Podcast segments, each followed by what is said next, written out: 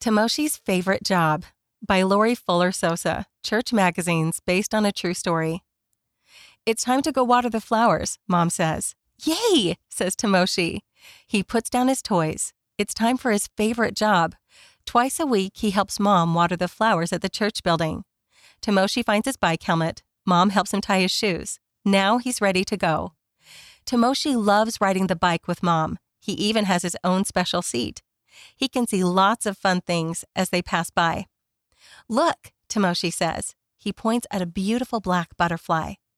It's looking for flowers, Mom says. It's one of God's beautiful creations. Look, Tomoshi says. He points at some bright flowers growing by the road. Mom stops the bike. She picks up a flower petal that has fallen. Here you go, says Mom. Tomoshi touches the soft petal. He holds it gently in his hand. Now Mom is biking again. When will they get to the flowers they will water? We're almost there, Mom says. Tomoshi waves at a smiling old man as they ride by. He waves at a girl holding her grandma's hand. And he waves at the church building as they pull up in front. They made it. Mom unbuckles Tomoshi's helmet.